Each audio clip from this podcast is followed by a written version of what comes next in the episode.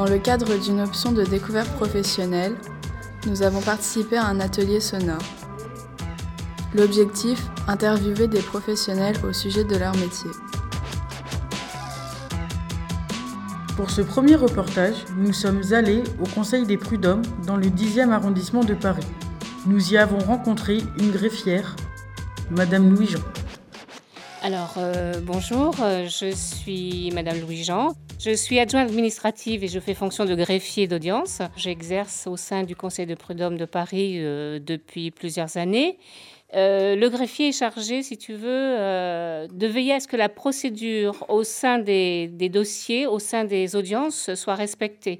Il est en quelque sorte le technicien parce qu'il est garant de la, procédure, mais il est également le secrétaire parce qu'il prend des notes lors de l'audience. Euh, pouvez-vous nous expliquer quel est le rôle du Conseil des prud'hommes? Alors, le Conseil des prud'hommes est un tribunal, contrairement à son nom, qui est chargé de régler les litiges entre euh, employeurs et salariés, ou, vice-versa, parce que le, salarié, en fait, c'est d'abord fait pour le salarié contre son employeur, mais l'employeur aussi peut porter plainte contre son salarié. Pour exercer votre métier de greffière, quel type de formation faut-il faire? Il faut savoir que le greffier n'est recruté que sur concours. À l'origine, je n'ai pas de formation de droit. J'ai euh, travaillé dans le privé, 14 euh, ans. Et après, j'ai passé des concours. Donc pour rentrer dans la fonction publique, alors au bas de l'échelle. Après, tu, quel que soit le grade que tu veux avoir, il faut passer un concours. Mais quand il a son concours, euh, il y a une période de, de formation qui est d'environ, je crois, entre 13 et 15 mois. Il, y a, il doit y avoir euh, quatre ou six mois d'école et les autres se passent en juridiction. C'est-à-dire, il peut se retrouver au TI de Paris ou au TGI euh, de, de, grande instance. Il passe au, Conseil de prud'homme de Paris. Alors, TI, c'est tribunal d'instance et TGI, c'est tribunal de grande instance. Il y a une différence qui est faite en fonction des affaires qui sont traitées par l'une ou par l'autre. Donc, euh, ces élèves sont amenés à, passer dans ces différentes structures. Quelle qualité faut-il avoir ou développer pour faire ce métier? Bah, Il faut savoir écouter, en fait. Euh, parce que lors des audiences, eh ben, il y a une prise de notes. Vous avez deux avocats, enfin, l'un après l'autre qui plaident. Il faut savoir aller à l'essentiel pour, prendre, pour une bonne prise de notes.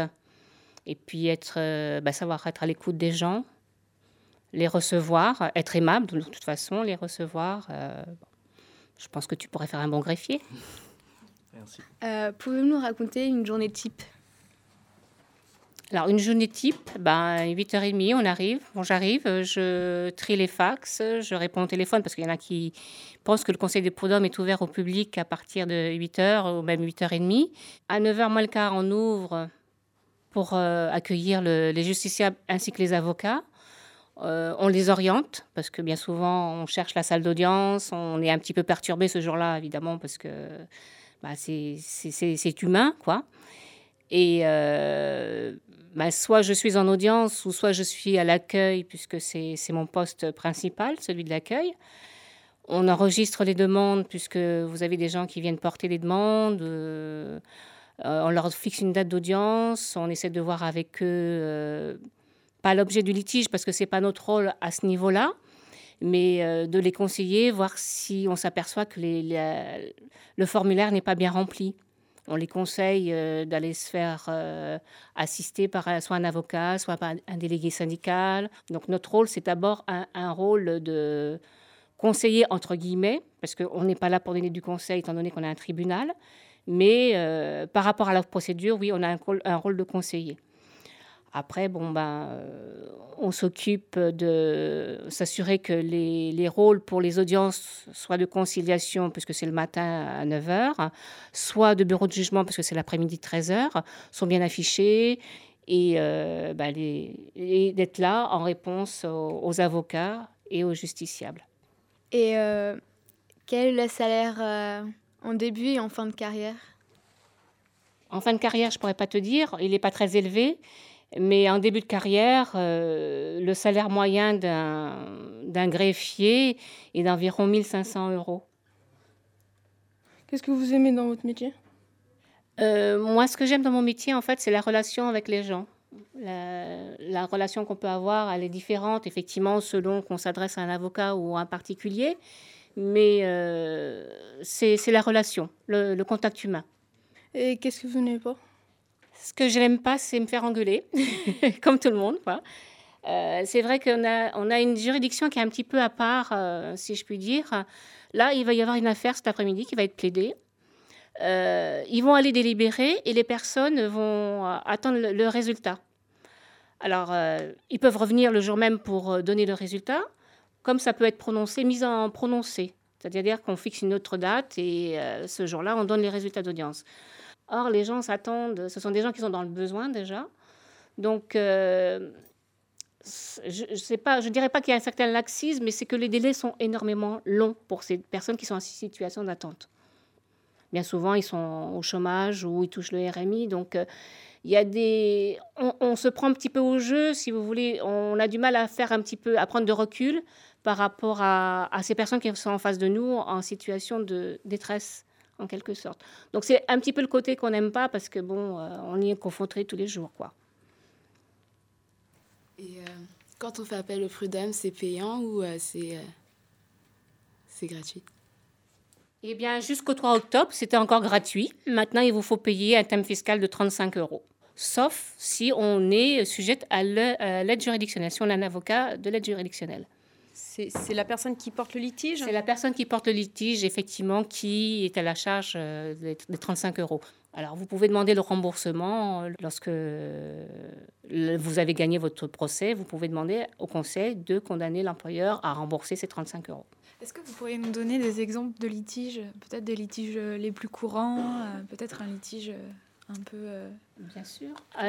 nous, ici, les activités diverses, on traite bien essentiellement des affaires des agents de sécurité, des personnels de maison, bon, des artistes, on sait que l'affaire de Johnny Hallyday est passée chez nous. Il est venu en personne. Alors, le plus souvent, effectivement, on a des affaires qui sont liées aux agents de sécurité.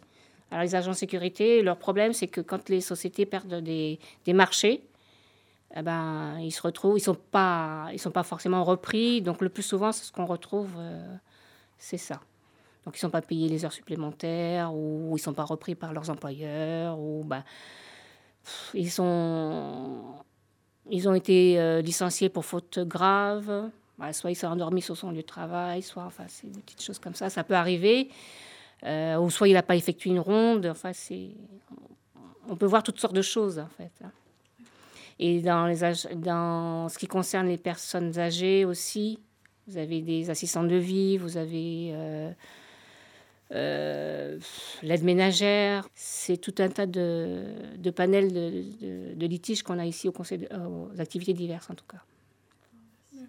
Et c'est quoi votre meilleur souvenir professionnel? Eh bien, écoutez, mon meilleur souvenir professionnel, c'est quand euh, on est félicité par ces gens qui viennent nous remercier, même si on n'y est pour rien. La reconnaissance de quelqu'un qui vient en pleurant vous dire merci, merci. Et, et c'est ça. Et cette image qu'on garde au fond de soi, on a, on a le sentiment d'avoir été utile quelque part. Bah, merci beaucoup euh, de nous avoir accueillis au Conseil des prud'hommes.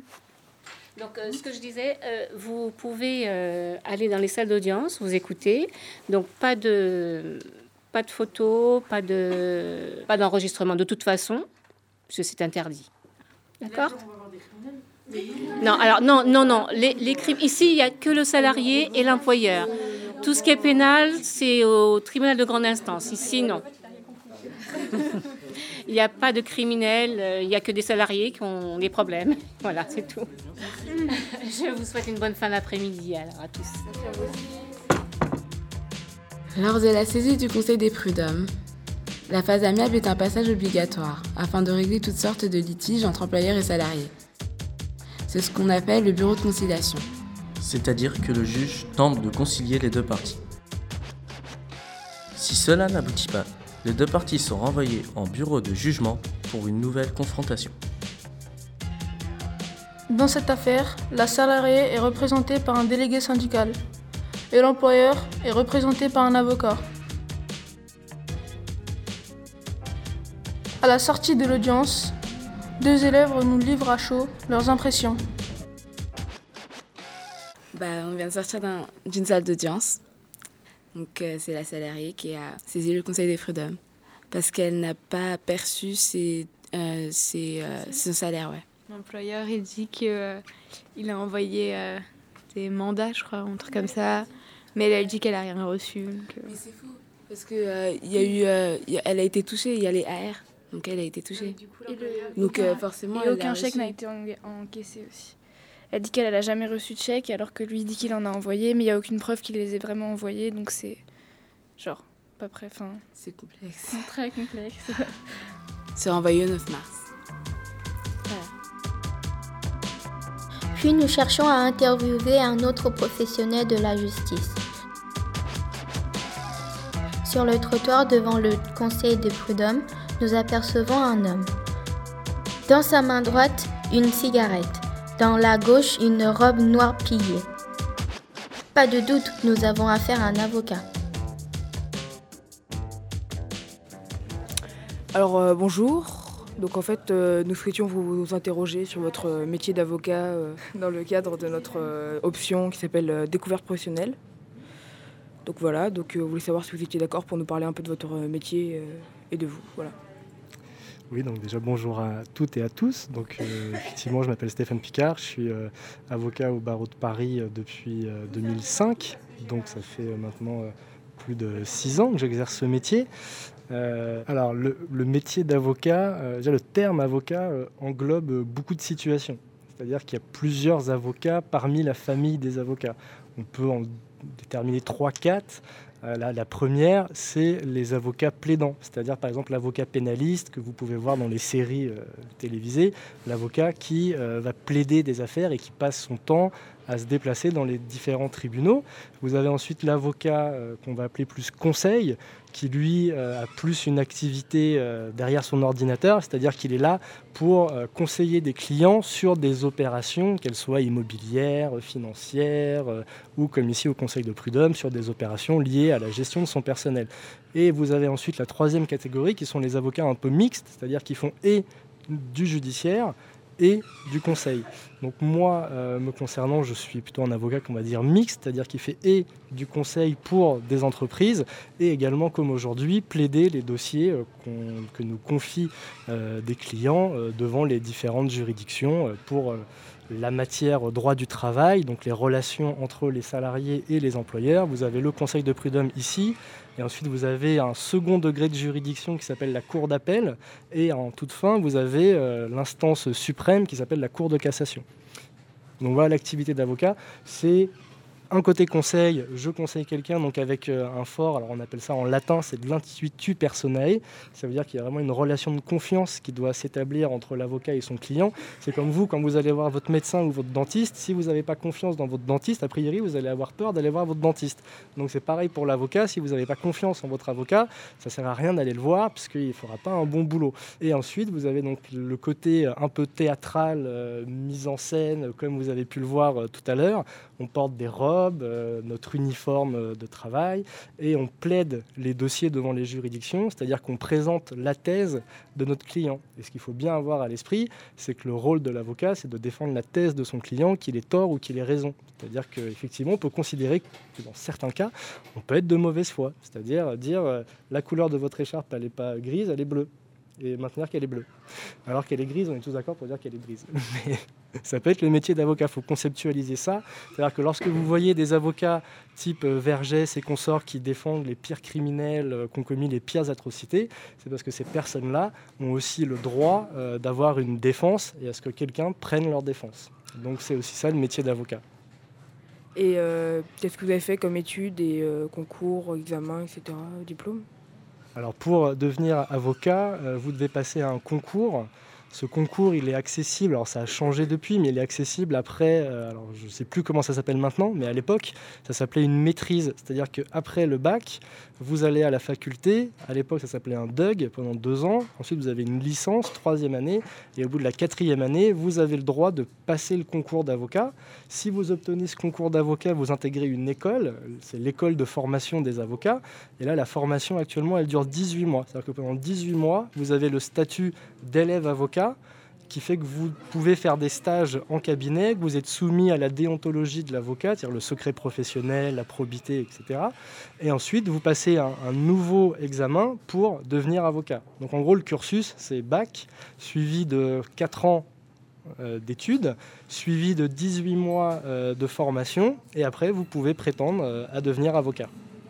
Et alors, donc la plupart du temps, vous travaillez seul ou avec d'autres avocats comme il y a différents types d'avocats, il y a aussi différents modes de collaboration. Donc vous avez euh, l'avocat tout seul, qui a son cabinet, qui travaille tout seul, et vous avez ensuite euh, l'avocat qui collabore à un cabinet c'est-à-dire qu'il n'est euh, pas salarié, mais on appelle ça, il est collaborateur avec une structure euh, où il y a d'autres avocats. Et donc moi, effectivement, je travaille au sein d'un cabinet, c'est-à-dire en gros que j'ai une associée, une patronne, pour qui je travaille et qui me verse euh, ce qu'on n'appelle pas un salaire, mais une rétrocession d'honoraires. Donc je travaille dans un cabinet où on est une dizaine et on intervient exclusivement en droit du travail. je ne sais faire que ça. Quelle est votre journée type? Donc la journée type, c'est soit me déplacer me déplacer en audience pour aller plaider un dossier comme euh, ça a été le cas aujourd'hui, soit au contraire euh, aller euh, au cabinet et traiter des dossiers qui m'ont été confiés par des clients. Donc là, on est plus sur la partie conseil. Donc la journée type, c'est soit scooter, déplacement, audience, plaidoirie et retour cabinet, ou alors scooter, cabinet, travail sur ordinateur, écran, rédaction, soit de ce qu'on appelle des consultations juridiques, soit des conclusions, puisque devant une juridiction, euh, vous devez, un, plaider votre dossier, c'est ce que vous avez vu tout à l'heure, mais vous avez dû voir aussi que les avocats, ils avaient des, gros dossiers qu'ils remettaient au juge, et c'est ces dossiers-là qu'on prépare aussi.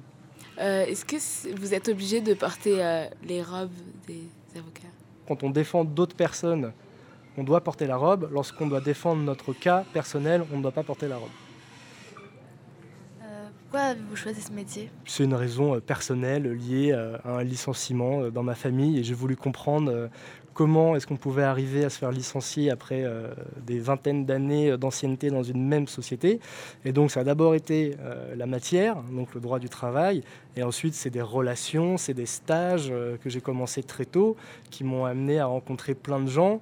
Et parmi tous ces gens, j'ai trouvé que le boulot d'avocat, avec ce côté un peu théâtral et robe, euh, etc., était euh, plutôt sympathique. Donc c'est pourquoi j'ai choisi le métier d'avocat. Voilà. Qu'est-ce que vous aimez dans votre métier? Qu'est-ce que vous aimez moins?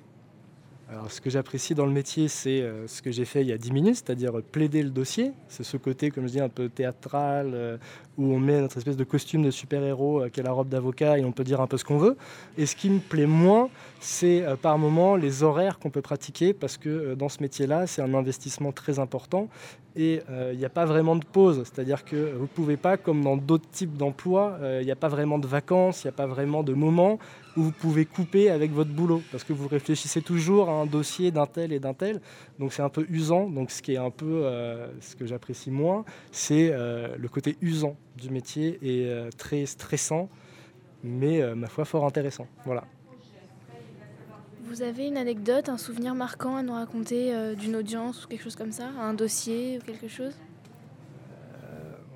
Le, une anecdote euh, qui fait toujours sourire, c'est lorsqu'on s'aperçoit que les, conseillers prud'homaux euh, ou les magistrats devant la cour d'appel dorment. C'est-à-dire que euh, vous plaidez devant eux et ils dorment, vraiment. Ils piquent du nez. Donc après un repas arrosé, on se dit que notre boulot, là pour le coup, ne sert pas à grand-chose, que la personne qui est censée prendre la décision ne vous écoute pas. Donc ça sert à rien. Donc, mais lorsqu'ils, ça fait sourire généralement lorsqu'ils dorment. Voilà. Et est-ce que parmi vous, il y en a qui seraient intéressés par euh, le métier d'avocat ou pas pour le moment? Ou ce que vous avez vu euh, Ça m'intéresserait, oui. Commencer très tôt à faire des stages, faire des stages d'observation, euh, que ce soit rémunéré ou pas, mais il faut voilà, tout de suite que vous montriez à vos futurs employeurs que c'est un métier, une passion et que vous avez pris la décision très tôt de le faire et que vous avez fait plein de choses pour justement vous forger votre conviction et votre envie. Donc il faut multiplier les stages, c'est ça? Multiplier les stages et pas forcément au cabinet d'avocat. Vous pouvez demander à faire des stages ici, au conseil de prud'homme. Euh. Ça a déjà été fait. Merci pour. Mais de rien. Merci beaucoup. de rien. bonne continuation. Merci.